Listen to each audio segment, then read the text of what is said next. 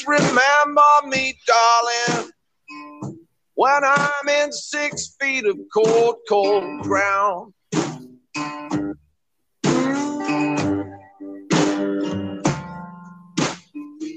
Just remember me, darling. Hola, ¿qué tal? ¿Cómo están? Yo soy Cristian Coca y me da muchísimo gusto darles la bienvenida a esto que es Matrusqueando la Utopía, un programa entre amigos para hablar absolutamente de todo. Y iniciamos este programa con Hugh Laurie.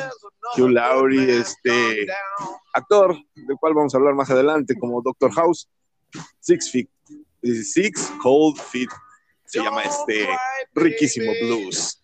Y vamos a iniciar nuestro programa de hoy dando la bienvenida a mis compañeras y amigas en este crimen. La niña verde, Dana de Pontón. Buenas noches, ¿cómo estás, mi queridísima Hola. Dana? Hola, Cristianito, ¿cómo estás? Muy buenas noches, tardes, días, madrugadas. ¿A qué hora nos escuchan ustedes? Nos escuchan a todas horas, afortunadamente. No sé a ti, pero a mí me han dicho que nos escuchan incluso a las 4 de la mañana. Algo te platico. Bien. Lo bueno es que no tienen tanto que hacer. O Lo bueno es cuando que están en ya una vistiéndose para ir a trabajar, quién sabe. Eso sí, ahí, ahí es donde aplica. Un saludo para todos aquellos que nos escuchen a esas horas de la madrugada, horas non santas. Entonces, un saludo, tápense bien porque sí, hace mucho frío. Y también voy a dar la bienvenida a nuestra terapeuta de cabecera, pero sobre todo a una maravillosa amiga. Y el día de hoy, principalmente, una mamá pavo real, nuestra queridísima Erika Una mamá Flores. quinceañera. Así es. Muchísimas gracias, compañeros. Mis aplausos y ahora sí mis fanfarrias. Porque hace 15 años me estrené de mamá. En esta Sí, experiencia, Es correcto. así como de- también para ti, ¿eh? Sí, gracias. En esta experiencia que ha sido como una montaña rusa de las chidas. 15 Vueltas y años. vueltas de cabeza, emociones, subidas y bajadas. Pero y por bien. ahí tengo, y Pues, por ahí tengo una foto con Diego hace 15 años, justamente. Sí, claro, tú fuiste de las primeras personas que lo fue a visitar. Diego, a te casa. abrazo. Sí. Luego voy a publicar Muchas esa- esa foto en felicidades. Facebook y te voy a etiquetar y todo, Diego. Sí, sí, sí, sí. No, pues es, es algo muy padre, ¿no? Hoy publicaba eso, ¿no? De, o sea, en, en que tienes la experiencia de, de en verdad alegrarte de la felicidad y del crecimiento del otro. Lógicamente este viaje de crecimiento pues cada vez lo aleja más de casa, ¿no? Pero, pero está bien. Al final de cuentas, como dice Jalil Gibran, ¿no? Los hijos son de la vida, no son de uno, ¿no? Entonces, pues al menos ahorita estoy celebrando todavía con él, que eso es algo que, que también a mí me hace sentirme muy feliz. Así que muchas felicidades, Canito. Te amo mucho. Muchas felicidades y para tu hijo mayor eh, que está hoy, hoy precisamente cumpliendo años. Discúlpame, ya sabes, esto del Ay, no te internet preocupes, gracias, producción. no me dejaba, no me dejaba. No, no, no, no, no, no, ¿Qué? no ¿No? pongas ese churro de canción cuando estamos oyendo a John Lennon, por favor. Exacto, está bien. ¿Ves? Es como luego, ¿ves? ¿Ves? ¿Ya viste?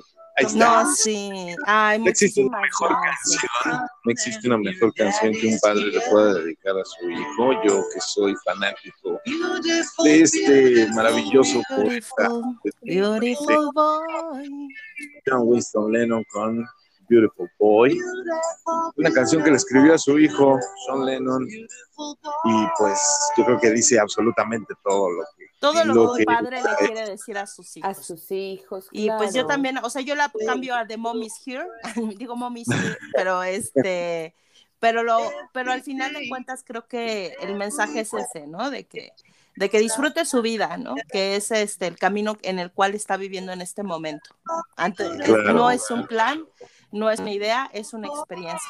Entonces, estoy feliz de, de verlo, cómo, cómo se abre camino, cómo experimenta, ¿no? Eh, ahorita sí es, este, pues es una etapa de mucho crecimiento, de mucha búsqueda de sí mismo y, y pues estoy contenta de poderla acompañar. Es, es de la... Y aparte siempre- divertidísima, está entrando en una etapa divertidísima de Sí, puro claro. desmadre, de puro cotorreo, sí, sí, de sí, sí. andar piel. No, no, no, no sabes cómo lo envidio. Ahorita puede todo, o sea, ahorita puede levantar un avión con los brazos. Entonces, un abrazo muy, muy fuerte para tu hijo Diego, 15 años. y Híjole, qué envidia. Pero bueno, le mandamos un abrazo muy fuerte que se la Te abrazamos, Diego. Pásatela súper bien, Canito. Te amo.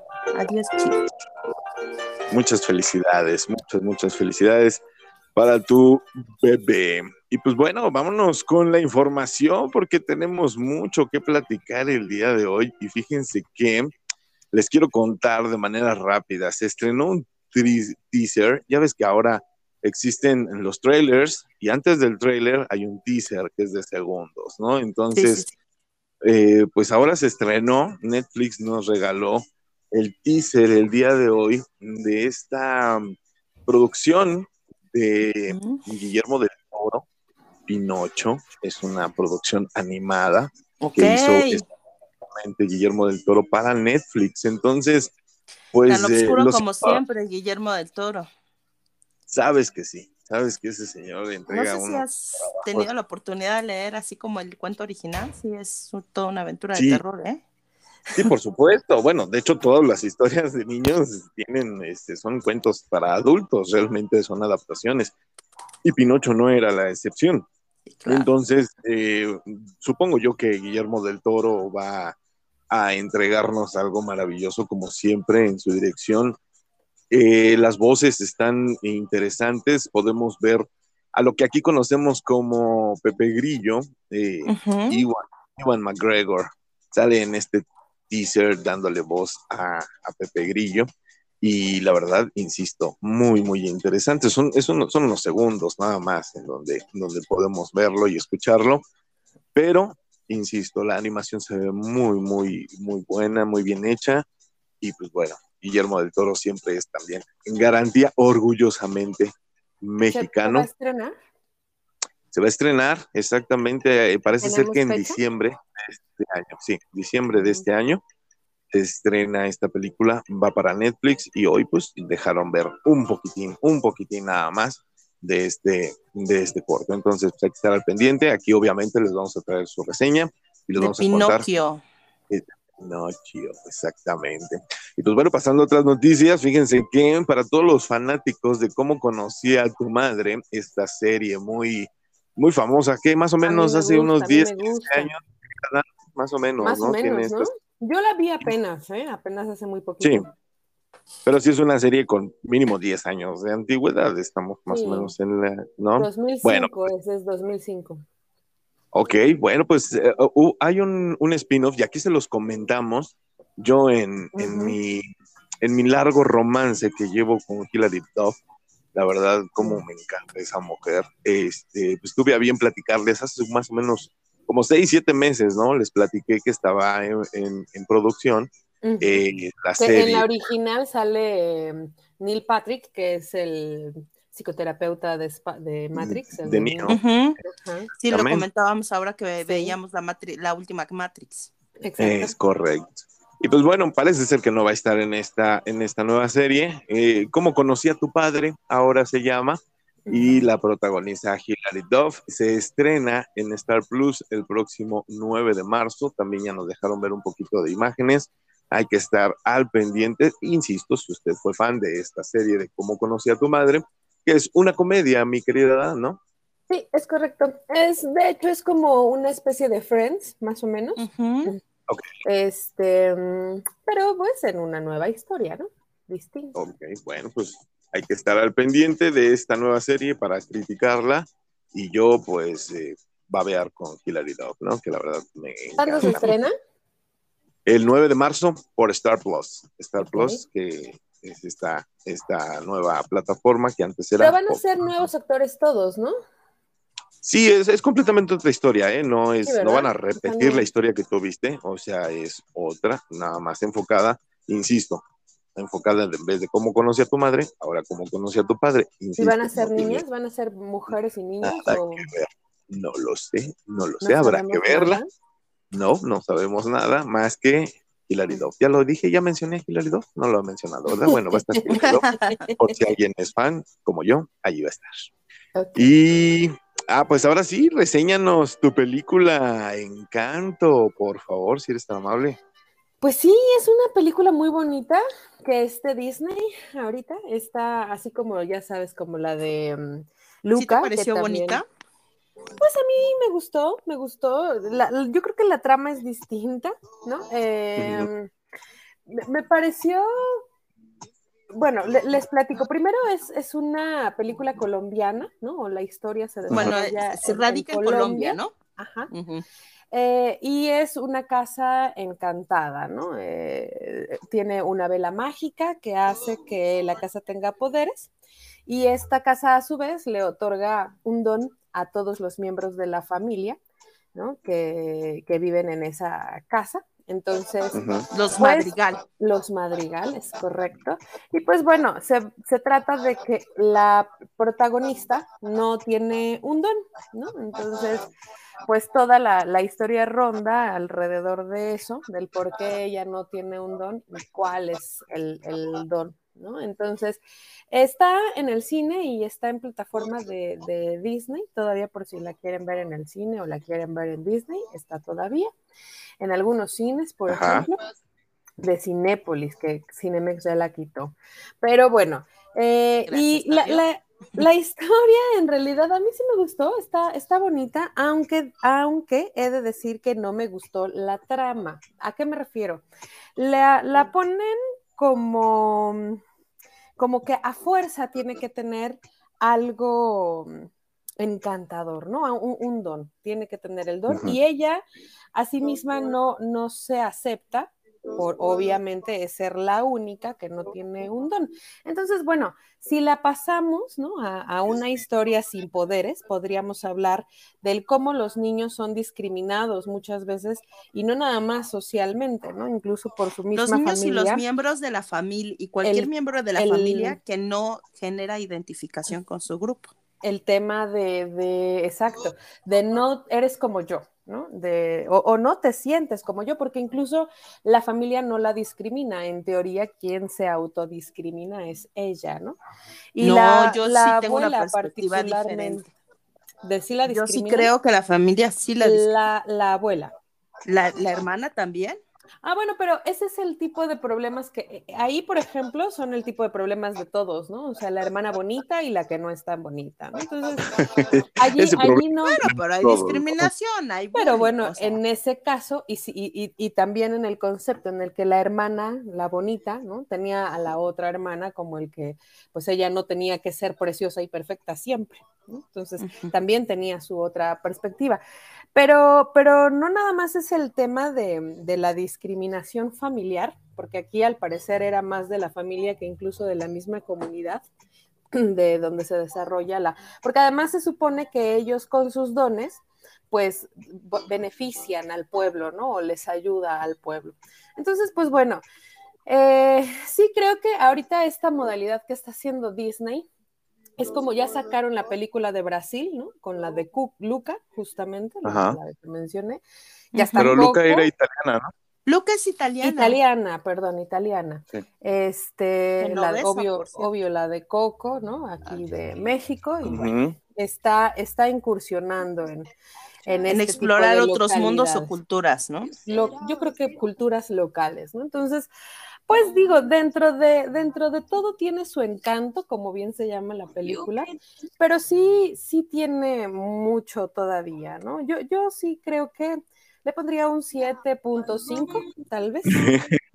Ah, yo lo vi, Dana, y yo la verdad, yo le pongo con muchos, bueno, no, o sea, lo único bonito son los monitos, pero la realidad es que Encanto tiene en, en su nombre de lo que se trata, es Encanto. O sea, se la pasan cantando. Cantando, es que es un musical. Entonces, ah, si ustedes les fascinan, así como los musicales, donde casi no va a haber conversaciones. No, no, eso tampoco es cierto, ¿eh? O sea, y no, se la pasan.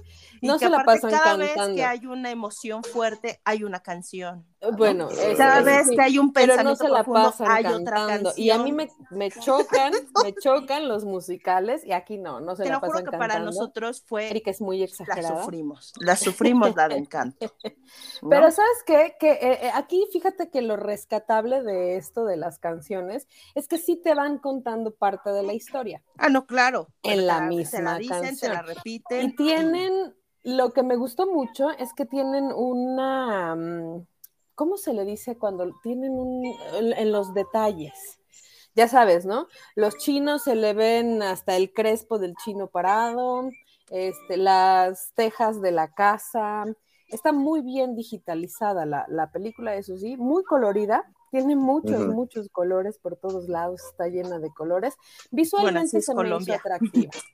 Visualmente bueno, se me hizo muy Disney, atractiva. Disney tiene que, que resarcir el daño que hizo por, por hace que Mm. 50 años cuando hizo esta película de los tres amigos, hablando de puros estereotipos raciales, ¿no? Entonces de repente como que se quedaron en eso.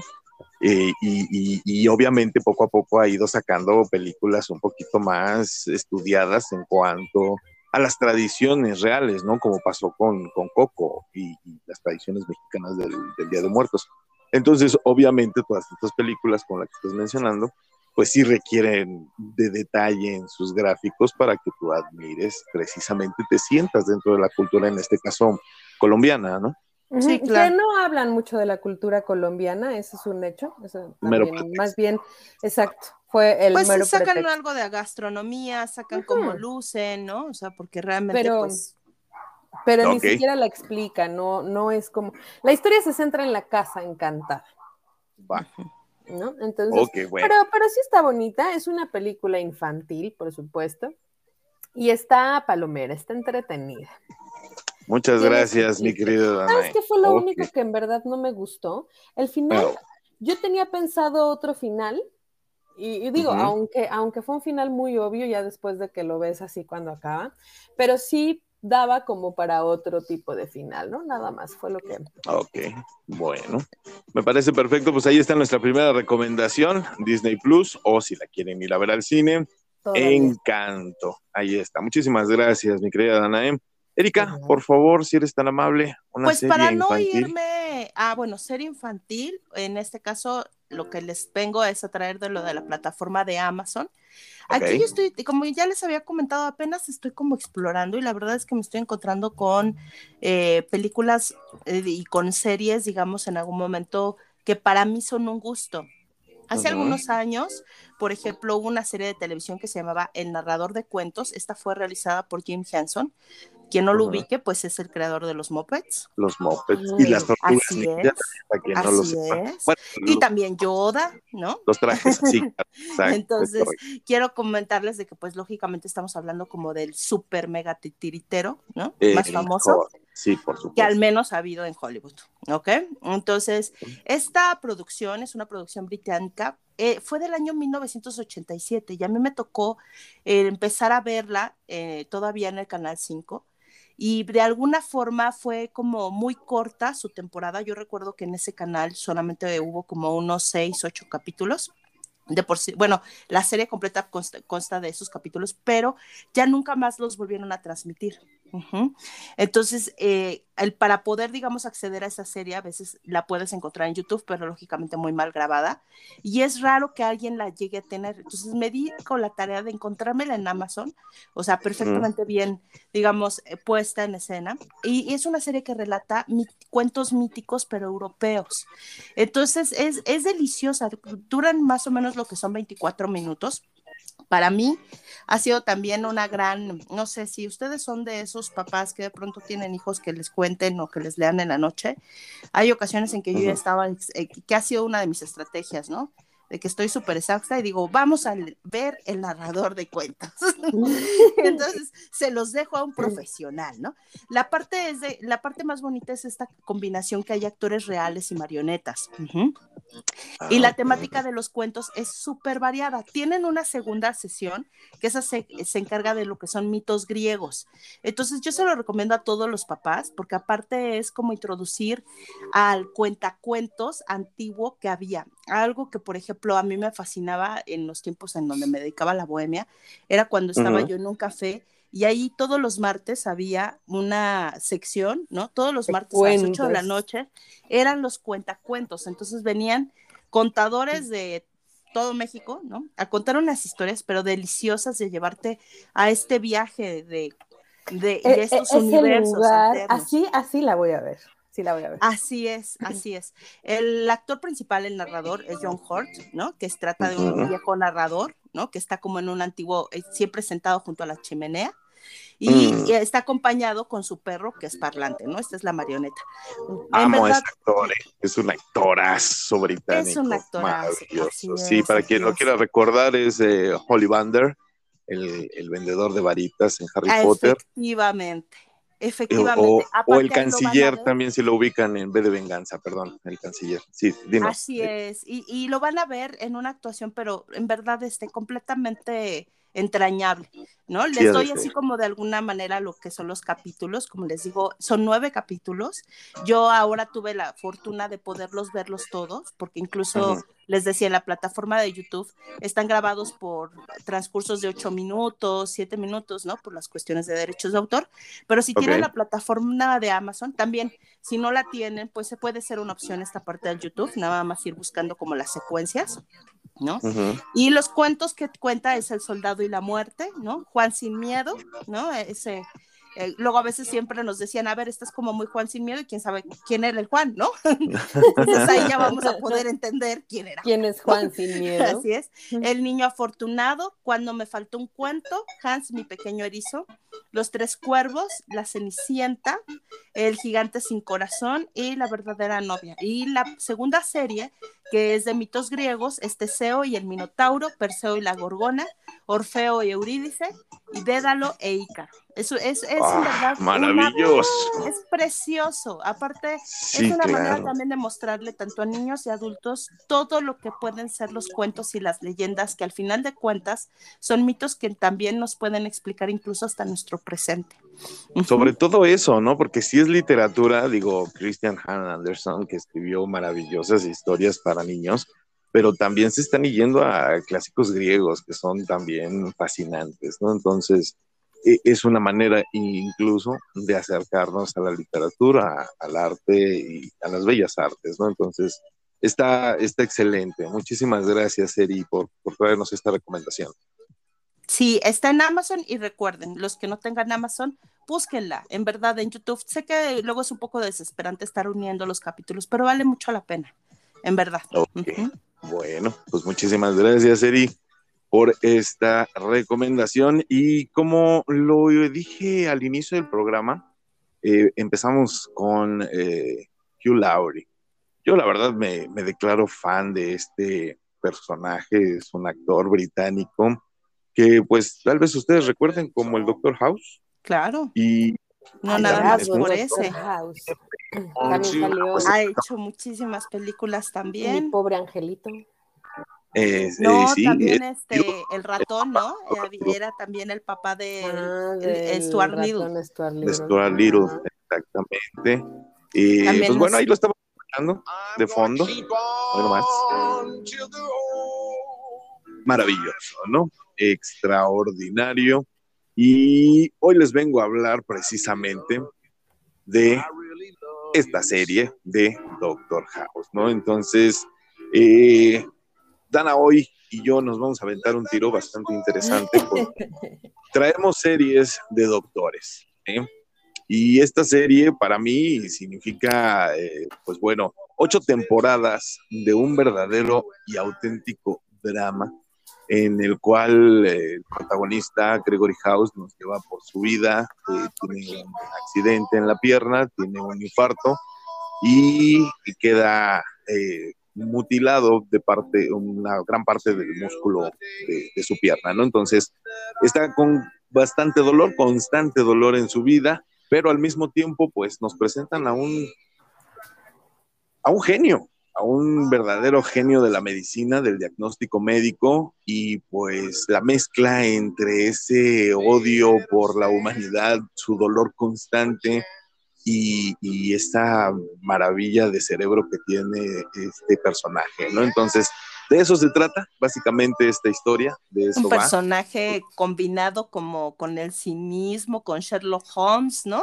Este... De hecho, está, está basado, sí, precisamente en Sherlock Holmes. Eh, es un anagrama, Dr. Gregory House, es un anagrama de, de Sherlock Holmes. Y obviamente, así como Sherlock tenía a Watson, pues el Doctor House tiene a Wilson, que es su mejor amigo, ¿no? Exactamente. Pueden disfrutar de estas ocho temporadas en HBO Max insisto, buenísimas, tiene un final que ha estado en todas las plataformas, ya estuvo en Netflix, ya estuvo en Amazon, hasta en televisión abierta, hasta también en el canal 5 estuvo. Y hay que, es una maravilla. Mencionar ¿eh? que también este papel le dio a Lauri también el ganar dos globos de oro, o sea, en verdad es, en verdad una excelente actuación y lo y ninguno de los capítulos está de más. O sea, es, eh, no, no, no, no. es como esta, como le dicen, drama, comedia. O sea, sí, sí, definitivo. Es de mis series favoritas también, el Doctor House. Definitivo, los casos médicos son extraordinarios y, y, pues bueno, aparte de estas ocho temporadas, dejaron por ahí tres libros que hablan precisamente de, de la filosofía del Doctor House y de cómo formaron al personaje, ¿no? Entonces, Todo el mundo miente, Coca. Todo el mundo miente. Todo el mundo miente. y de eso vamos a hablar más adelantito. Pero platícame, mi querida Dan, tú andas bien metida con esta otra serie médica y que te voy a ser honesto, yo la empecé a ver por los casos médicos, pero ¿cuál es? Cuéntame. Grey's Anatomy. Sí, eh, yo, yo, me resistía mucho, la verdad, porque había escuchado cosas como el que era una telenovela de médicos, ¿no? O sea, que, que, y la verdad es que sí, un poco, pero tiene muchos casos médicos interesantes. Eh, yo apenas voy empecé a ver, ya terminé la primera temporada, estoy en la segunda temporada y son 17 temporadas, señores, 17 temporadas. Y déjame decirte que está por estrenarse la número 18, ¿eh? No es por este, emoción Es lo que estoy viendo, que la 18 ya va a estar, pero en Star Plus. ¿No? Entonces igual ya me la van a quitar, ya me la van a quitar de Amazon. Así que me tengo que apurar a verla. Pero bueno, eh, ok. este, pero, pero la van a quitar, ¿estás de acuerdo? Porque si se estrena la de temporada 18, fue lo que me pasó con, con este Dexter que se estrenó la temporada nueva y ya la quitaron de Amazon y en Amazon nada más dejaron las primeras cuatro o cinco temporadas y ya la última ya se fue a Star Plus, ¿o no? Eh, Dexter ah, en, HBO, está. y, pero bueno, eh, esta, esta me parece interesante, es una historia peculiar, obviamente la protagonista es Grey, me encanta de pronto su sarcasmo, ¿no? Tiene una manera de, de ver la vida muy peculiar. Ella y su amiga Cristina, son, creo que Cristina es mi personaje favorito hasta el momento. Este, de pronto Grey se me hace como medio mensa, la verdad. Eh, y, tiene, tiene sus historias, ¿no? Está el doctor guapo que es este, el actor se llama, eh, no, Patrick, Patrick Dempsey, Patrick, que es Patrick Dempsey. Sí, los confundo, la nariz. y es neurocirujano, entonces ya sabes, súper bueno. Que, que no sé si vaya a ser un spoiler, pero me resultó casado el hijo de la fregada, o sea, en la serie, en la serie. Qué barbaridad, ¿no? Pero bueno, sí, me gusta, me gusta. Definitivamente. Nada que ver con la realidad. Nada que ver con Doctor House tampoco. No, absolutamente no, no, nada. Este, pero, pero está buena, está buena. Sí me gustó, Cristian. Fíjense, fíjense que te, voy a contar, yo la verdad me fumé las 17 temporadas. wow. Sí tengo que decirlo porque este, está bien hecha. ¿Sabes qué me gusta mucho de las dos series? Que está maravillosamente musicalizada. Las dos tienen un capítulo en específico en donde toda la, el, episodio es como una obra musical. En los dos, en las dos series hay por lo menos un integrante que toca algún instrumento y hacen de la música ese, ese, ese episodio algo especial. Entonces, ¿En este de Grey, ¿quién toca la música? eh, más adelante lo vas a ver, ¿para qué te lo arruino? Entonces, en la temporada número 15. por ahí de la 11. No, pero el punto aquí es cómo, cómo van, a mí me encanta que, que la música sea este, este vehículo que te conduce o a asimilar mejor la historia. ¿Por qué? Porque como todos sabemos, la música siempre nos hace recordar y nos hace sentir más. Entonces, cuando te aplican una buena canción dentro de este tipo de series, te sumergen en la historia, te sumergen en los sentimientos de los protagonistas. Entonces, sí, a, a, Gray eh, le pasa todo. Sí, Gray, definitivo, por ahí de la temporada 8 dices, ve a hacerte una limpia, úrgete. Entonces, pero, pero a su favor tengo... Desde esta. No, no, tienes razón. Pero el, el punto, ¿sabes qué me gustó mucho de esta serie? Que toca temas diversos. Es decir, eh, y como siempre les hemos dicho en este programa, siglo XXI, hay que adaptarse a los cambios. Y, fíjate que uno de los cambios en los cuales se, fue muy notorio en esta serie, hablan ya del COVID.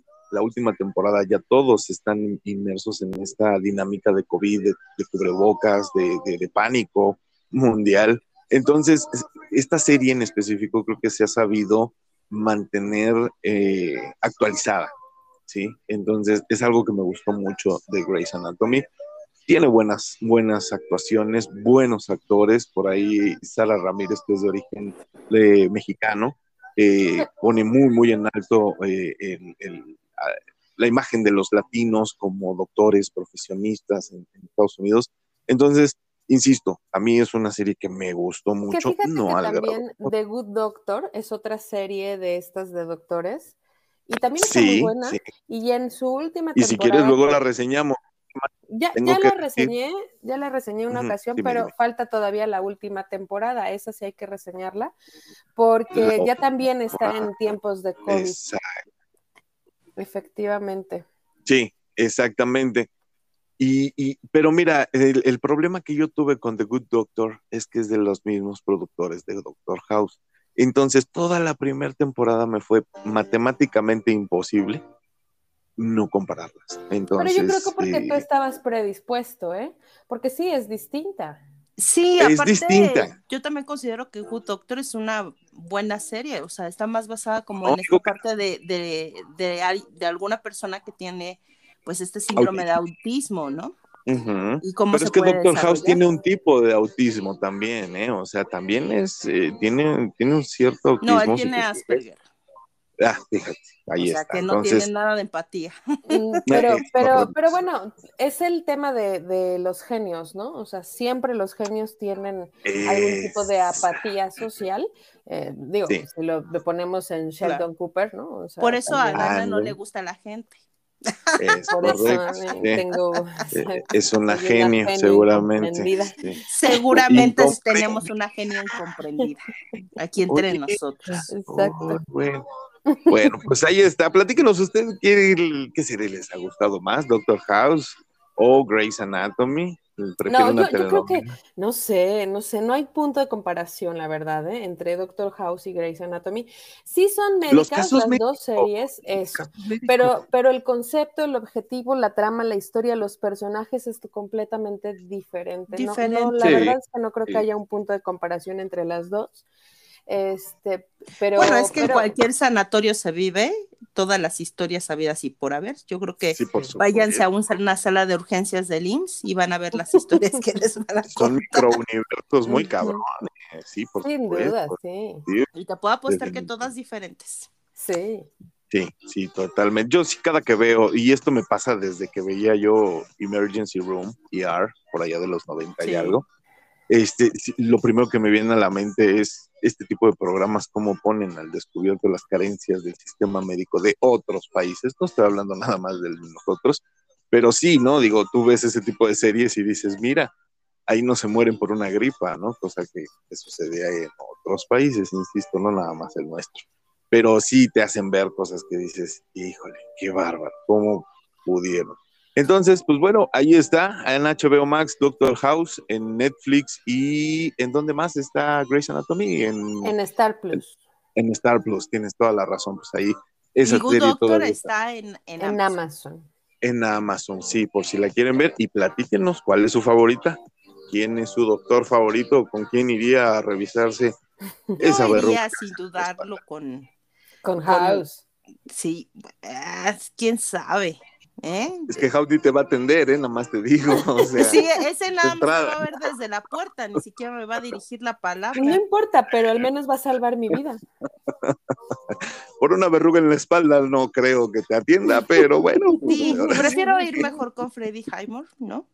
Como con el doctor Sean Murphy, sin ningún problema, ¿no? Tampoco te va a atender una verruga de la espalda.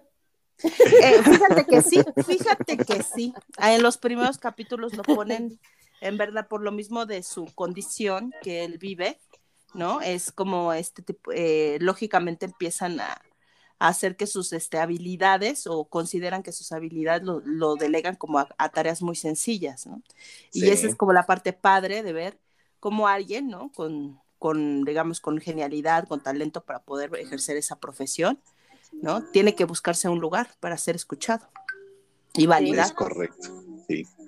Por pues eso digo que son historias diferentes, completamente. Así es. Pues ahí están nuestras recomendaciones del día de hoy. sí. Y, muy buenas, ¿eh? la verdad, muy, muy buenas. Así que pues usted eh, tiene la mejor elección si le gustan los temas médicos, los dramas pasionales, como no, el sarcasmo, y la inteligencia, pues escoja una serie y nos la platica. Vámonos a un corte, chicas, porque traemos hoy un súper, súper tema precisamente a propósito del Doctor House. ¿Todo el mundo miente o no? Ah. Nosotros somos Matusqueando la Utopía. No nos tardamos, vamos y volvemos. Por favor, no se vayan.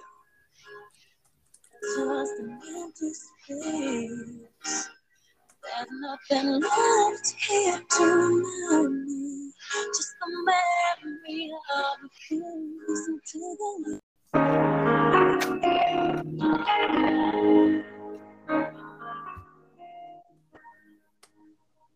How can I just let you walk away?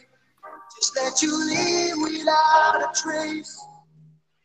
When I stand here taking every breath, you.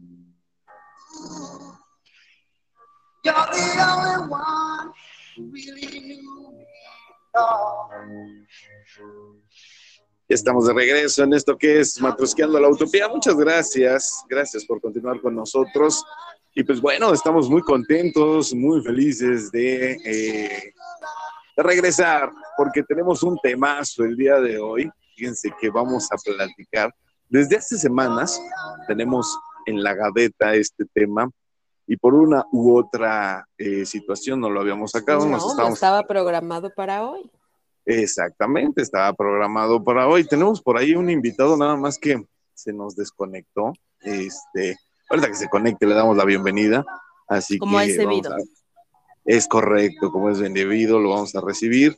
Y este, pues mientras vamos platicando, ¿no? El tema el día de hoy es nada más y nada menos que las mentiras. Como les habíamos dicho, todo mundo miente, dice el Doctor House. Sí. Esa es una Vamos a ponernos canción de Daniel 80. Es correcto. Entonces, por ahí dicen que todo el mundo miente. Yo pienso en lo personal que es un tipo de sistema social que funciona. A final de cuentas, las mentiras eh, en el sistema social en el que vivimos funcionan y cumplen un objetivo entonces, pero hoy vamos a hablar de las mentiras que, causan daño, ¿no? Que, lastiman, no de las mentiritas blancas ni de las mentiritas inocentes. Es que mentira es mentira, ¿eh? Blanca o inocente, o sea. Sí, pero mira, no es lo mismo que te digan, oye, qué bonito está tu bebé cuando realmente...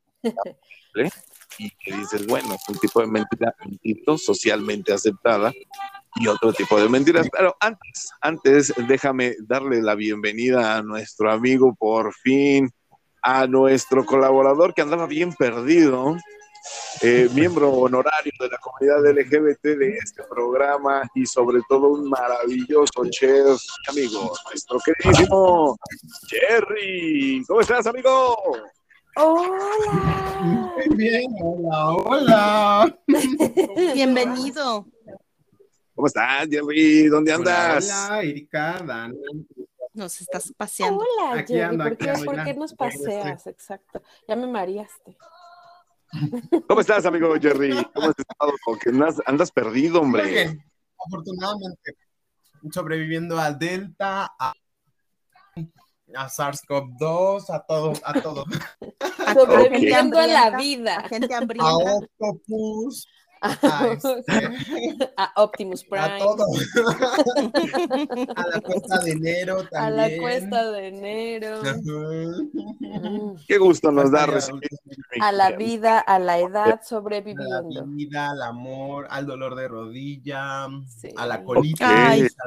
Ay, sí. Ahí vamos a darnos recomendaciones de A los glucosamina. intestinos irritables, este, Vamos a tener no, que hacer un programa especial. perezoso. Exacto. Ay, Vamos a claro. tener que hacer un programa especial. Vamos a hacer un de los programa de males los males estomacales. después de los tres. Gracias por Ay, compartir. sí, sí, sí quiero, sí quiero. Hijo. Y, y- y después de nadie nos escucha porque pues todo el mundo en la depresión total. Bueno, ¿Quién pero sabe? Igual se podríamos dar- identificados, ya saben y- que no son los únicos. Y podríamos Hombre, compartirnos experiencias. Ay, qué planear. Ah, cambiemos recetas, por favor, sí. Intercambiemos recetas. recetas. Mi gel de diclofenaco caseros. debe de Sí. estar ahí al lado de mi burro. Ah, pareció- Definitivamente. El marihuanol, Bicarbo- bicarbonato con limón. Bicarbonato el con bicarbonato, todo lo soluciona, el bicarbonato con limón, todo. Hijo. limón. Claro. Por Bueno, supuesto. sigamos hablando de mentiras, entonces, este, bienvenido, bienvenido amigo Jerry, fue un gusto Muchas saludarte. gracias, Es un gusto estar con ustedes. Qué bueno que, que pudiste venir, qué bueno que... ¿Todo bien, Dana? ¿Todo tranquilo? Perdón, ¿Estoy bien con. Omicron? ¿Todo bien? Omicron. Sí, no es Todo bien, mientras no COVID, Le están dando alergias. Seguramente Es es la hora alergia de al trabajo. alergias. Es que es alergia, es alérgica a trabajar, entonces, pues mi querida Está Dana empieza alérgica a después de las 10. Sí, exactamente. Bueno, Venga, pues mira, primero les voy a dar la definición según la Real Academia de la Lengua de lo que es la palabra mentira. Y es que básicamente la expresión o manifestación contraria a la verdad, ¿no? O sea, todo lo que digamos que no sea verdad es una mentira. No, y También entonces aquellas- todo lo que expresamos. Aquellas cosas que no decimos completas también se catalogan como una mentira, ¿no? Una Mm. Madre santa, o sea, Información. omitir también es parte de omitir Sí. también es una Ups. mentira. Es correcto. Y bueno, estamos eh, de acuerdo que todos mentimos. Sí, por supuesto. Por eso decía Doctor House, todos mienten. Todo el tiempo y tan natural como sudar. Exacto.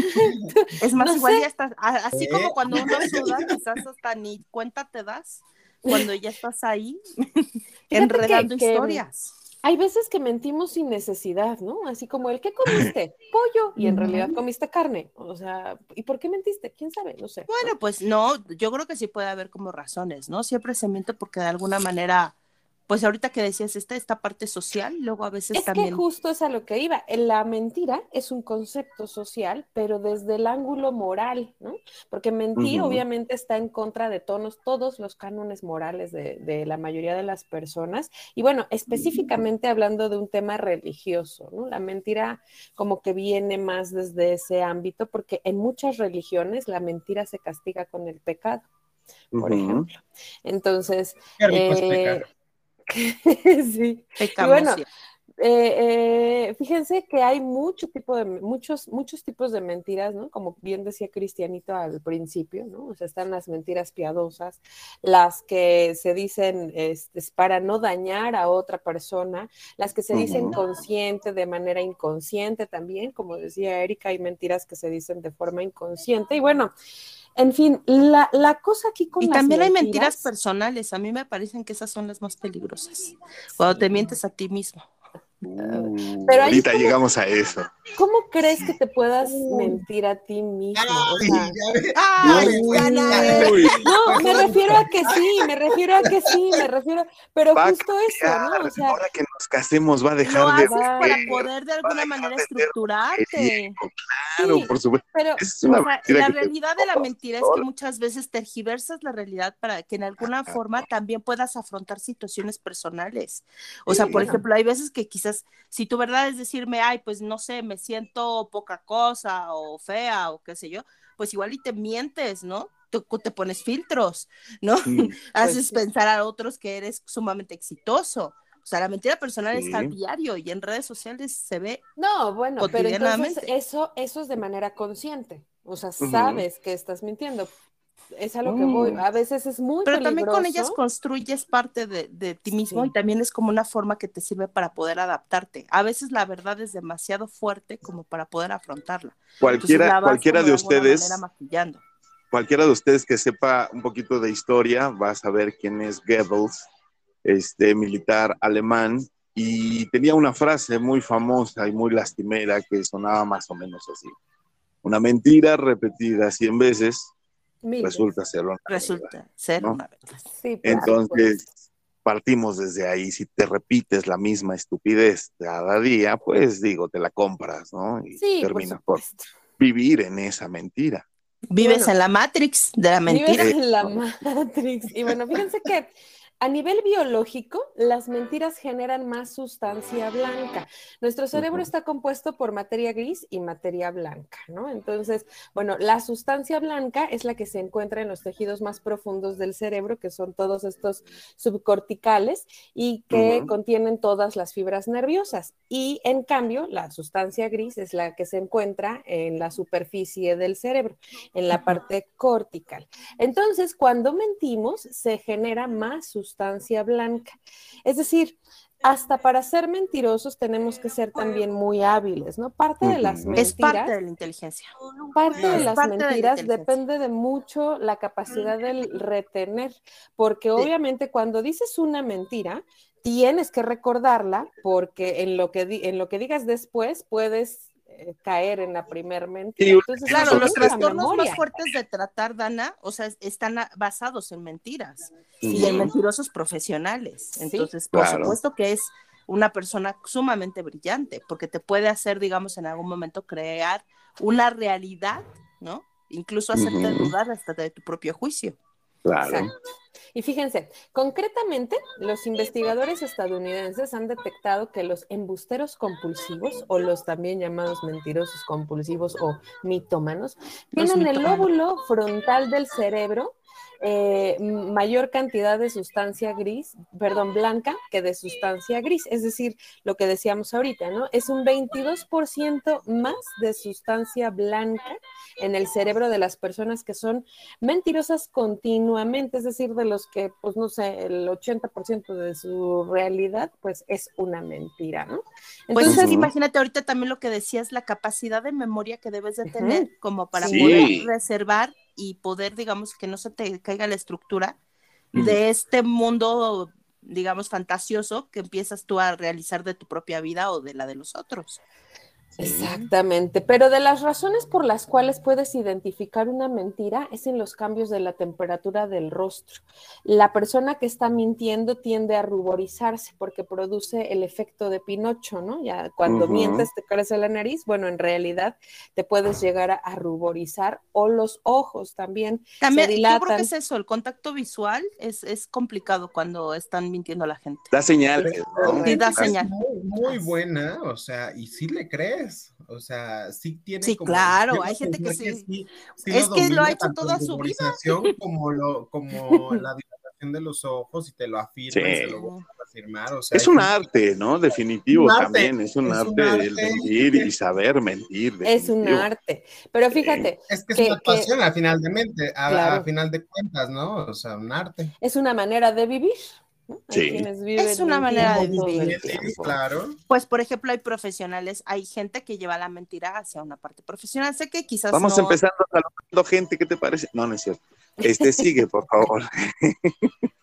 No, o sea, digamos, yo me pongo a pensar, por ejemplo, en la interpretación de un artista, o sea, ahorita es- nosotros que tanto estamos diciendo estas actuaciones tan buenas, tan, que en Mm. verdad crees y al final de cuentas es una historia ficticia. ¿Te acuerdas de Sí. cuando las abuelitas decían, es que, que no estaba muerto? Porque ella está vivo en otra historia, ¿no? Ay, claro, me hiciste acordarme de mi abuelita Tomás, angelito. Y bueno, por ejemplo, los ojos, cuando estás hablando con una persona y los ojos se mueven continuamente a la derecha, puede ser un indicador de que lo que nos está diciendo es con falta de honestidad, es decir, está mintiendo cuando ve demasiado a la derecha. Acuérdense, ese es otro tip. Y, y bueno, me, me, me, me encanta porque quiero decirte que por lo regular las mentiras elaboradas siempre se dan en momentos a veces muy pasionales. Entonces tú estás tan hambriento de una historia Sí. que te trata de explicar tu realidad.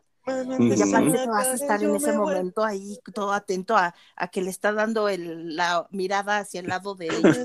Pero bueno, está bien. Bueno, pero, pero a lo mejor en una discusión un poco más seria, como cuando le preguntes, ¿verdad que es tu amiga? ¿O quién es ese sujeto? ¿No? Y entonces, si voltea los ojos a la derecha, no es su amiga. Me, di- me dio miedo. Madre santa. cara de tóxica, Es que eres toda inquisidora. O sea, tú nada más te falta la lámpara del FBI en los ojos. ¡Qué fan! Oh, No bueno, uno que los viene aquí a cultivar y ustedes. Ajá. Claro, por Sí, supuesto. claro. Bueno, Claro, si quieren ustedes una persona que pueda sacar verdades, incluso de esa forma, pueden llamar a Danae. Ofrece conmigo, por favor. Sí. Aparte de la bueno, semilla brasileña, ofrece este tipo de servicios. Sí, claro. Coerción. Coerción. Los- los puedo pero sin mentiras. Oigan, y fíjense que se estima que una persona miente alrededor de 11 veces por semana. Yo creo que se quedaron cortos, Ay, no, ¿no? se quedan cortos. Yo tengo otra estadística, Dana. Se supone que dicen que llegamos a, a la semana a oír, a- digo, a- incluso al día podemos llegar a, a oír, a ver, a decir un cúmulo de 200 mentiras. Sí, claro, por supuesto. Y si empiezas con la Estoy, de hablando no nada más que tú las digas. Estoy hablando de desde lo que Las que percibes, escuchas. desde lo que ves, Bueno, desde aquí- lo que aquí escuchas. De, la o sea, estadística 200 dice- mentiras. 11 veces tú, tú a la semana. Un, o sea, por persona, 11 No lo veces, dudo, lo dudo. empezando por la mentiras, ¿no? Bueno, Empezando por esta estadística que nos está mintiendo.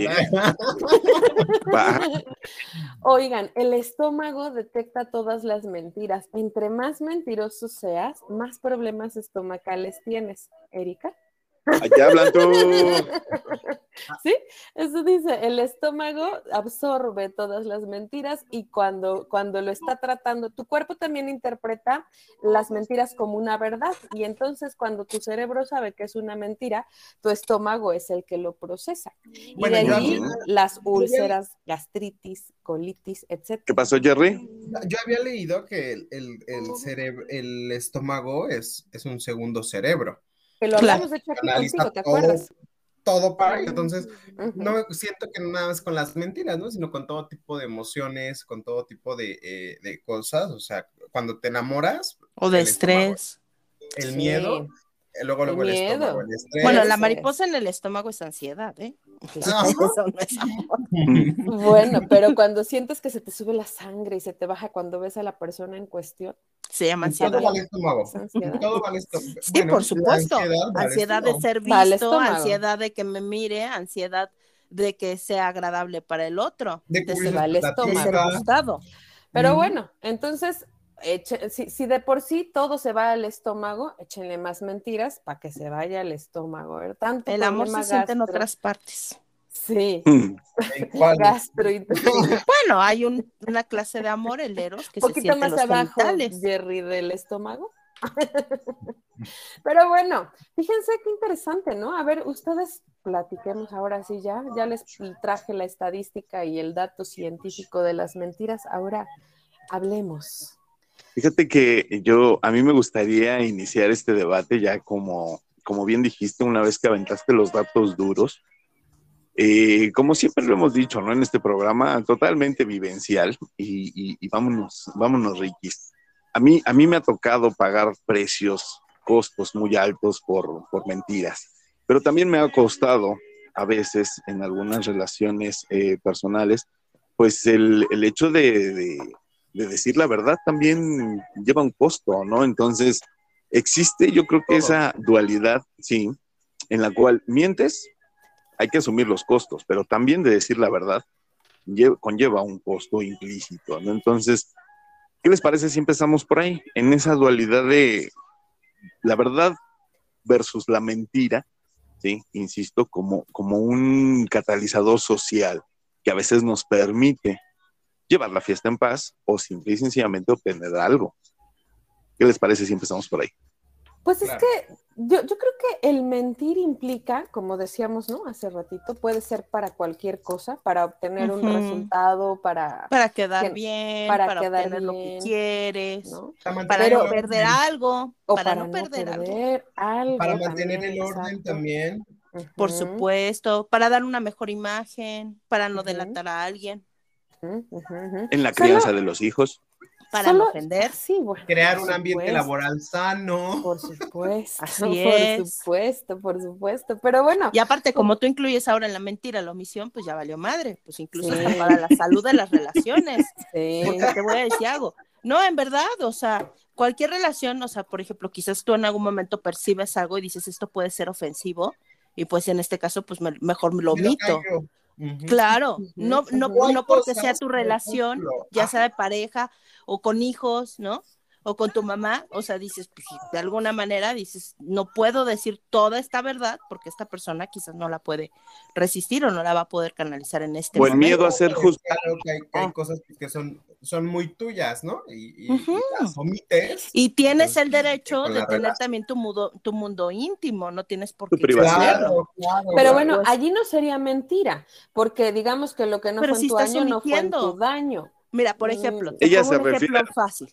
Por ejemplo, cuando un noviazgo, que de pronto las parejas, hay ciertas parejas que a mí no me parece son nada sano, que les fascina explorar el pasado sexual de sus, de sus parejas o amores. No, no me parece nada sano. Hay, hay, hay, parejas, en verdad, que se encargan casi de ser así detectives Sherlock Holmes, ¿no? Y cómo fue y qué pasó y en dónde se enamoró de ti, ¿no? Como la canción. No, ¿Y qué te hicieron? Información, tengo que aclarar.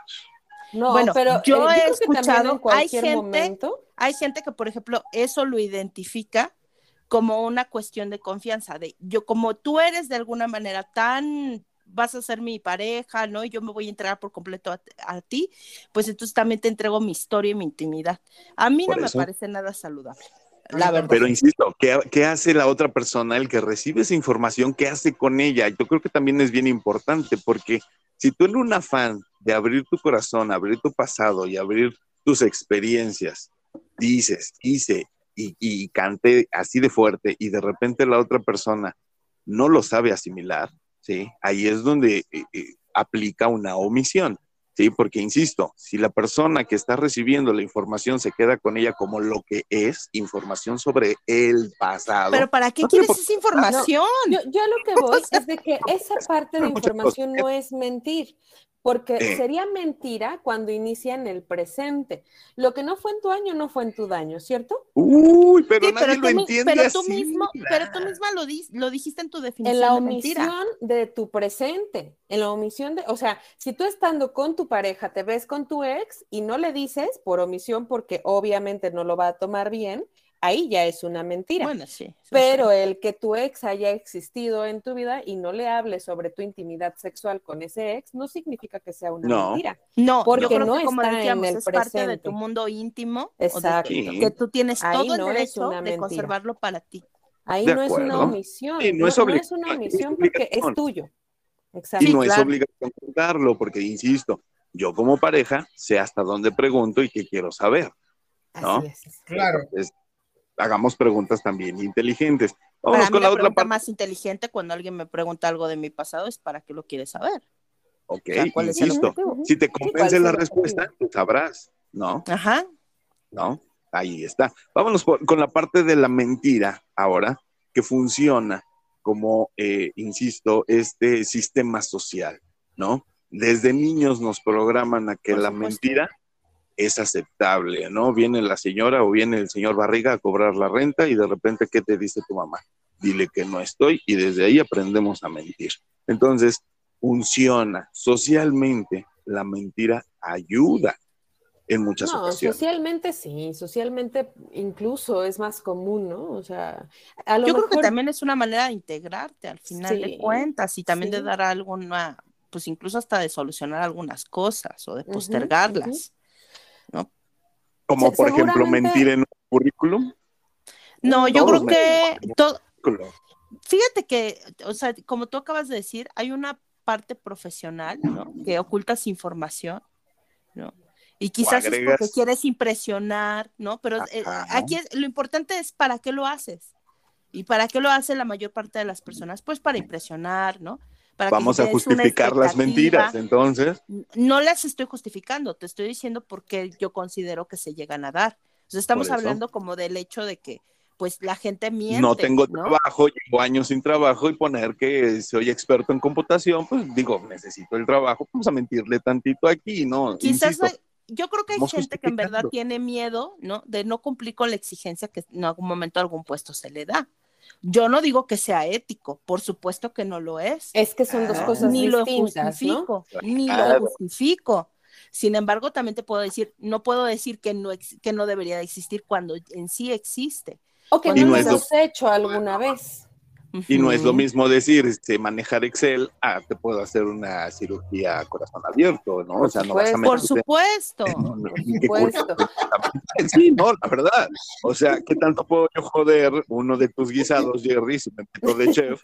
No, y qué tanto puedo joder yo a una persona al abrirla en dos en canal, ¿no? Entonces digo, hay de mentiras a mentiras y Gracias por minorizar mi carrera. Gracias. No. No, yo lo considero, ajá, claro. no, Claro. pero ser realista, no es lo mismo, insisto, mentir en un lado, en un currículum, que en otro, hay Sí, claro. consecuencias y, y lo mismo pasa con las personas, no es lo mismo decirle a tu mejor amiga, ay, está bien bonito tu bebé, a decirle, perdóname Es amiga, que, pero... es que mira, si no te ver. gusta su bebé, no le dices qué bonito está, ¿no? No sé, No hay, hay dice. cosas como Quizás que hasta son- lo dices, cómo te sientes, cómo te sientes tú. No, no, o sea, Ajá, o- o- qué bueno o, que "Ay, nació qué sano". pestañitas. ¿no? Ajá, qué bueno que nació sano. ¿no? qué bueno que estás sano. Está mono. Qué bueno que todo salió bien. Qué Bueno, bueno es que también es esta parte, bueno, más bien dicho, mi pregunta sería, pues, quizás no tienes que, digamos, en algún momento mentir, como dice Dana, ¿no? Puedes ser muy honesto y sin tener que decir exactamente lo que estás pensando de qué feo bebé, ¿no? Sí. Y aún así decir, eh, te felicito, ¿no? Y ver las cosas que pueden ser agradables y que puedes compartir con el creo otro. mucho en la diplomacia. Creo que tiene mucho que ver. Es que a veces mentimos por hacer sentir bien al otro y no necesariamente tienes que mentir para hacerlo sentir bien. Puedes elegir las palabras correctas. Yo creo que más bien nos da pereza mental el estructurar una estrategia verbal, porque es mucho más. Sí. difícil. Bueno, me Es gustó tu comentario, me lo voy a llevar. es más que, ¿cómo dijiste? Estructura, Estru- es más Nos da estrategia. flojera, nos da flojera, ¿no? Tener estructuras verbales mucho más elaboradas, ¿no? Y, y preferimos mentir, que Más insisto, suele más difícil, es más difícil, porque luego si se te olvida, ya valió madres. ¿No? Yo conozco Ujú. gente, en serio, yo conozco gente, por eso quería yo mandar saludos al inicio de este tema, que definitivamente han hecho de su vida, eh, dicen por ahí en una película, eres incapaz de pronunciar una verdad. Y hay gente que Qué definitivamente, fuerte, ¿no? sí, definitivo, y que no le crees absolutamente en la parte nada. profesional me hiciste pensar, por ejemplo, en todos estos perfiles, ¿no? Incluso hasta cómo nos sacamos las fotos, ¿no? Ujú. La, ah, de como de pon, de esto del 100% de filtro de belleza. Yo no, yo no sabía que existía Con ese la foto así hasta súper arriba para que no se yo te no vea la papada ni la cadera gorda. Pero la verdad es que luego yo sí veía como fotos de gente que conozco y que yo decía, pero si así no es su rostro. O sea, si tiene manchas, ¿no? O qué sé yo, ¿no? Claro. Entonces yo los veía y yo decía, ¿qué, ¿qué harán? Hasta que uno de mis hijos me dijo, se ponen un perfil de, un, un filtro de Filtro.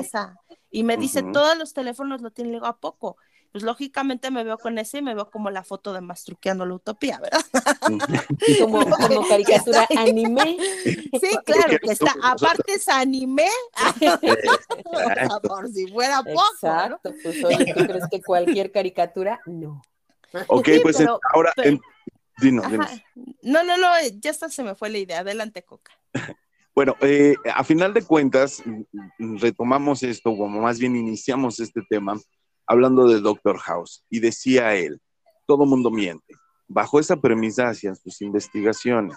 ¿sí? Lo único que cambia y el único factor que puede cambiar a la hora de interrogar a una persona es porque Exacto. miente. Creo Vamos a enfocarnos. Creo que la mayor parte de, la- de las personas eh, estructuran una mentira porque temen a las consecuencias. O directamente o sea- quieren obtener algo también, ¿no? O sea, fíjate que hay una frase que me encantó, que posteé esta semana en mi Facebook, por cierto, y dice así, hay solo un derecho humano básico, el derecho a hacer lo que te plazca, pero con ese derecho también viene el único deber humano, el deber de aceptar las consecuencias, ¿no? Y yo creo que lo hemos visto muchísimas veces. Acciones, consecuencias, haz lo que te dé la gana, pero aguántate, pero supuesto. Pero asume. asume. ¿Se acuerdan que les dije yo consecuencias. al principio de la conversación? Yo he tenido que pagar las consecuencias de decir la verdad, tanto Claro. como de mentir cuando te cachan, porque también existe eso. A veces no nos cachan y la mayoría de las veces para algunas personas no te cachan, pero hay otras en donde sí. Yo soy pésima mintiendo, ¿sabes? Pésima. Sí, sí, sí, sí, por eso te digo. Y, y- y yo he tenido que pagar el precio de Ay, decir yo la verdad. soy buena, ¿eh? ¿Tú sí eres buena mintiendo? Sí, claro. Yo era, fíjate, era muy, muy bueno, tenía muy buena memoria hasta que empecé a consumir cannabis y la memoria a corto plazo se fue a la chingada. Entonces, No, Por eso yo Difícilmente. desde antes, Por eso pero no yo desde antes. no, desde yo no, yo buena Yo- memoria. es muy, Yo sí. es muy Pero es cansado. hombre hetero que sepa Es cansado, es cansado. Yo, yo no, ah, ¿cómo dijiste, Jerry? Un hetero que sepa Es mentir. muy difícil encontrar. ¿Los a gays un saben mentir más? Yo siento que es que, bueno, la, los, eh, la mayoría, no quiero decir que, que todos o generalizar, ¿no? Que es, el, el- es siempre el, este, nuestro tema de discusión. Este, como que tenemos cualidades, ¿no? Diferentes. Cree. Entonces, eh, hay cosas que, en que los hombres heterosexuales, como digo, finalmente, por ejemplo, yo como hombre pienso que, por ejemplo, hacer dos cosas al mismo tiempo no puedo, ¿no? Es como algo más de las mujeres. Las mujeres tampoco Pero- podemos, ¿eh? Solo dicen eso. Es- pero es un cliché, no. sí. No, sí. yo digo que sí. Pero que lo hagan bien, a eso me refiero, porque Pero sí, sí, bueno, regresando al tema, o sea, es muy raro encontrar un hombre, o sea, siempre los cachan, yo lo platico con mis amigas, con todo, con todas la- las mujeres que convivo, y siempre, o sea, siempre atoran a sus maridos, a sus parejas en, en, en lo que mienten, o sea, siempre, Pero o sea, siempre, ¿ha- ha- siempre. habrá mentiras a lo mejor entonces en las que los hombres sean mejores que en las mujeres y las mujeres mentiras en otras que... que- Quizás Por en lo ejemplo, Yo creo que es de personas. En lo profesional los hombres son buenos, me entiendo. Pero En, es que en jugar, cuando juegan póker.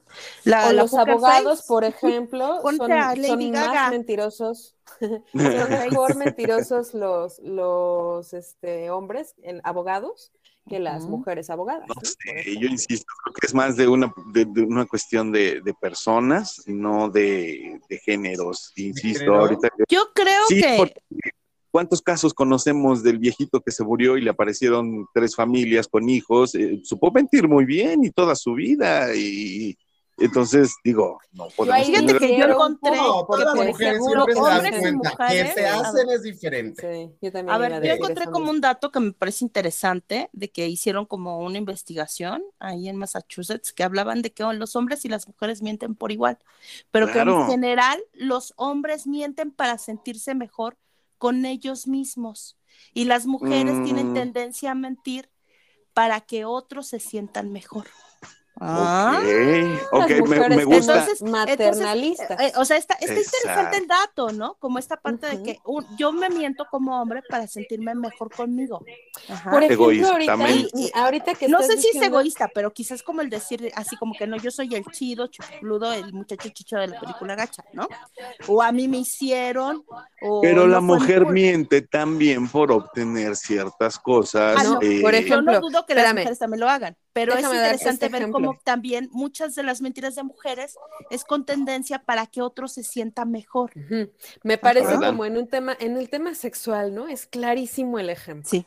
O sea, los hombres así de mienten y ay, mienten, dicen que tienen un pene de 28 centímetros. De ahora vas a disfrutar. ahora vas a disfrutar. Soy lo mejor que Man, te ha pasado en girl, la vida,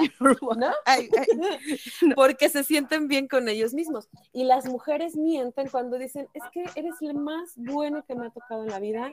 Este es el orgasmo más delicioso que y, O no te sientas mal, a todos les pasa. Ajá, sí, exacto, ¿no? Entonces, sí, es común y sí les pasa a todos. Para mm. hacer sentir bien ¿Ve? ¿Y qué, dijo, ¿Y qué dijo la pareja? A todos les pasa, sí, no te preocupes, no pasa nada conmigo. Así es. Pero, pero a final de cuentas, yo creo que todos esos ejemplos de mentira, ¿sí? Y, y precisamente en el sexo, y ya lo hemos dicho aquí, las mentiras en el sexo son las mentiras que más pronto te explotan en la cara. Porque de qué me sirve decirte que son 28 centímetros y a la hora de que me quito la ropa, con broncas llego a los 8. Eh, ¿de qué me sirve que ella me diga que soy el mejor amante del mundo cuando a los 15 días me va a cambiar? Porque obviamente no di el ancho. ¿Cómo o sea, que de qué te sirve? ¿Ves una mujer desnuda? Te acabas de ganar la lotería, hermano. Claro. Y además hay mujeres que se quedan con sus hombres aunque estén mal cogidas por mucho, mucho tiempo. ¿eh? y eso todavía es peor esas de lo de que esas mentiras, esas son mentiras de, exacto, que te flagelan a ti solita. Pues es la mentira que les decía yo al inicio, cuando nos casemos va a cambiar, cuando nos hacemos va a dejar de tomar, cuando, o sea, tú te la crees y tú te la repites una y otra vez, o, o, esa mentira de, es que estoy haciendo todo por mis hijos, cuando en realidad sabemos que pues eres tú la que te encanta estar en el desmadre o te encanta estar haciendo esa actividad, pero culpas a los demás por hacerlo también, o sea, bueno, lo que es algo muy cierto, Coca, es de que alguien que pues constantemente se está mintiendo, sí llega a generar alto índice de estrés y de ansiedad. O sea, en ah, verdad también puede ser una gran pena para la persona. O sea, no es nada más, o sea, toda esta, esta intención, digamos, de, de querer como maquillar la realidad, llega a tener a veces sus problemas como de tsunami, ¿no? Como de la bolita de nieve que va bajando. Debe de ser. Y que de alguna forma empezó chiquita y de pronto ya tienes un despapalle que no puedes te tú mismo. y mentiras y te, explota en la cara. Claro, y hay un gran riesgo, o sea, sobre todo cuando las mentiras se van enredando más, pues hay un gran riesgo a ser descubierto, ya que se te desmorone. Y entonces la pérdida de toda tu estructura que en algún momento conformaste, ¿no? Pensando que era tu realidad. O sea, es, es también, o sea, no se crean que también, ahorita decíamos, los mentirosos son muy inteligentes, pero no se crean, o sea, también es un gran problema empezar a basar toda tu vida en mentiras. es correcto. además, insisto, ¿no? Inicias con la mentira del que comiste y, y, dices una cosa que no comiste, hasta mentiras mucho más elaboradas y estructuradas que pueden ir desde tu trabajo hasta tu familia. Eh, por ejemplo, y, híjole, no sé si hablar de esto porque, pero a los niños, ¿no? Tú decías las mentiras que les decimos a los niños, ¿no? Entonces, también son mentiras muy estructuradas y elaboradas que a veces cuesta trabajo mantenerlas, sea la edad que sea, ¿no? Eh, desde cualquier deidad de estas que les ponemos a los niños religiosas hasta Santa Claus, los Reyes Magos y el Hada de los Dientes, ¿no? Entonces, sí, se y, a veces hacemos ese tipo de mentiras por otro tipo de situaciones que pensamos es amor, ¿no? Espérate, espérate, espérate. En el tema de los niños. No. estás e, diciendo que Santa Claus no existe? sí existe, claro. Ah, ok. No me mientas, por favor. No, ok. Pues, y el ratón digo, de los dientes también. acláralo. Acuérdate que Balam luego escucha el programa. Por eso, yo no dije que no existiera. Por eso no dije Por eso no quería. Y ya y entidades. Ya me acabas de tirar el. el como los unicornios. Como ya me acabas de tirar el evento. Yo diciéndolo todo sutil. Bueno, no, yo no dije eso. Vean cómo somos todos mentirosos. Todos. Vamos, vamos a cerrar este programa. A lo que voy, no déjame terminar mi idea. Adelante. Adelante, adelante. es eso, que, que, de pronto, ¿cómo le explicas a los niños que hay mentiras que sí son por amor? Y yo, o sea, al final de cuentas fueron mentiras, ¿no? El clásico ejemplo de las mentiras, ¿cómo se llaman? Piadosas. Piadosas. Piadosas. Blancas. O blancas. O sea, sí, en serio, mentiras piadosas y blancas, ¿esas sí están permitidas? Pues justificamos, ¿no? Eh, yo creo que ese es precisamente el punto vamos eh, saltando de un pie en otro y vamos buscando la manera de justificar nuestras acciones de alguna manera o nuestras mentiras. Eh, ya se nos acabó el tiempo, lamentablemente, como siempre, este tipo de temas nos comen y nos absorben y siempre se nos quedan cosas que mencionar. Pero, ¿qué les parece si cerramos con la siguiente eh, situación? ¿Todo mundo miente? Sí, me gustaría escuchar, me gustaría escuchar su opinión, su cierre, su conclusión y despídanse. Por favor, mi querida Danae, si eres tan amable. Gracias, Cristianito. Pues sí, yo sí creo que todo el mundo miente por diferentes circunstancias. Creo, creo que la principal, siempre cuando mentimos en algo, es con la intención de cuidar nuestro pellejo o la integridad de nuestro pellejo, ¿no? O sea, aquellas personas que dicen que mienten para proteger a otros, la verdad es que no, no lo mm. creo. Sí tiene que ver con, con algo personal. ¿no? Exacto. Y bueno, eh, a veces es necesario, a veces no. Yo nada más digo, asuman sus consecuencias, ¿vale? Y ya sabes, a mí me encuentran en Facebook, Twitter e Instagram como arroba Danae Pontón y en Visión Estudios Radio en la 105.5 de su FM martes y jueves. Muchísimas gracias, gracias Erika, gracias Cristianito. Jerry, te extrañaba, muchas gracias. Y bueno, Muchísimas gracias, mi querida Danae. Si no dejen de escucharla, mañana tiene programa súper, súper romántico en la Estación Verde. Romántico. Así que por favor, escúchenla. Muchísimas gracias, te abrazo y que tengas un maravilloso inicio de semana, mi querida Danae. Muchas gracias, igual para ustedes. Eh, mi queridísima Erika, por favor, si eres tan amable, ¿todo mundo miente? Efectivamente, mi querido Coca, todos mentimos. Es parte de nuestra humanidad y lo hacemos de manera sumamente natural. ¿Qué te puedo decir? A veces es adaptativo. Ah, creo que muchas veces, y sí considero que muchos mentimos por el hecho de decir, y digo mentimos porque me incluyo en ese universo. Y mentimos a veces por miedo a las consecuencias, por inseguridad, pero al final de cuentas todos tenemos como ese ejercicio en este mundo o en esta, luego digo, no sé si es una mentira o si es como yo veo mi realidad, ¿no? Si es psicosis. pero, Son tus voces. no es Erika, es Patricia. Pero bueno, creo que también a mí me parece que pues mentir, como les decía, es adaptativo, pero es importante tratar de no mentirte a ti mismo, que creo que es el peor engaño que puedes hacer. Entonces, intenta ser honesto contigo. Es, es un camino también amarte mucho más. Y mis redes sociales son eh, mi página de sericaflorespsicoterapeuta.com y de ahí les enlaza a todo, a Facebook, a Instagram, a todo lo demás, ¿ok? Y también en Matrusqueando la Utopía, por favor no dejen de poner que les gusta el programa y de comentar qué piensan ustedes. Muchas gracias, Erika. Te abrazo fuerte y también que tengas un maravilloso inicio de semana. Un abrazo a tu pequeño, que ya no está tan pequeño. Feliz cumpleaños. Feliz cumpleaños para Diego. Muchas felicidades. Muchas gracias, Erika. Te abrazo.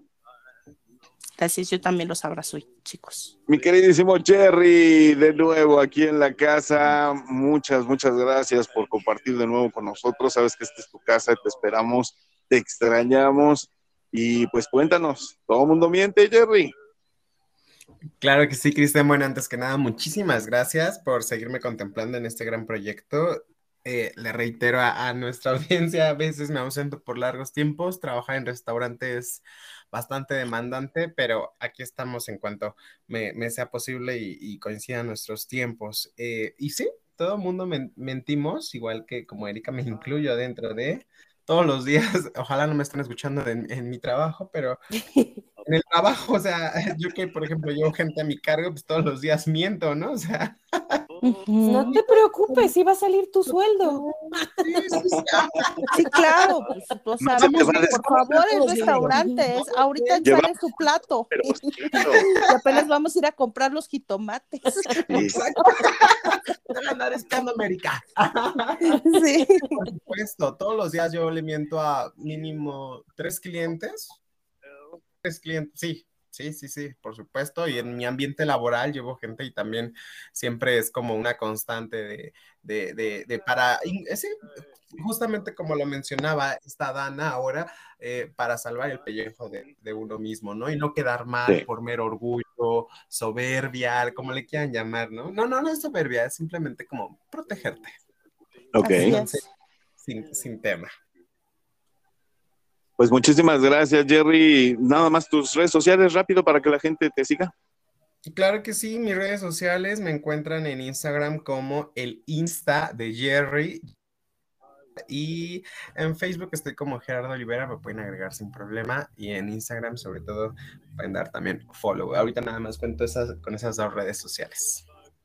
Perfecto, muchísimas gracias Jerry, te abrazo igual y recuerda, esta es tu casa. a todos, un gusto conocerte, Erika.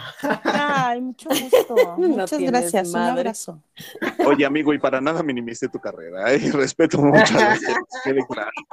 Soy un dragón de primera y lo sabes, entonces, este. Pero él no es cirujano. Pero, no. Pero puedes salvar vidas, Jerry. muchas gracias, amigo, te abrazo.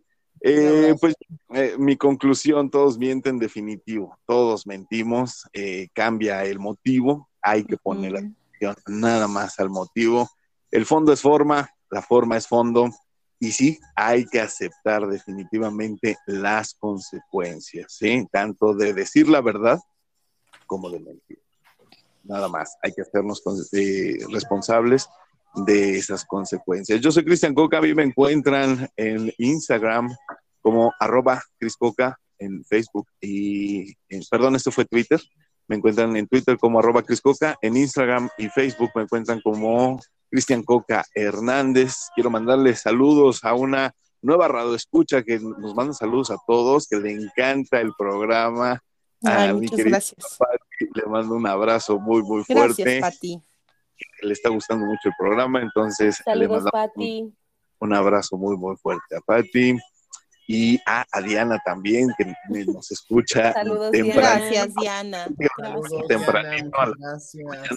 Le mando también un abrazo muy, muy fuerte. Y pues nada, ahora sí, vámonos porque esto se pone bueno, la noche ya comenzó y nosotros somos Matrusqueando la Utopía. Recuerden que nosotros ponemos los temas, ustedes van destapando las matruscas y juntos, juntos vivimos esta hermosa y única utopía. Yo soy Cristian Coca diciéndoles adiós. Chaito. Ay, gracias. Mi ciego para ti. Ay, qué esa canción. Amo, amo, amo. The monster's gone. He's on the run. Oh. And your daddy's here. And your mom is here. Beautiful, beautiful, beautiful, beautiful boy. Beautiful, beautiful, beautiful, beautiful boy.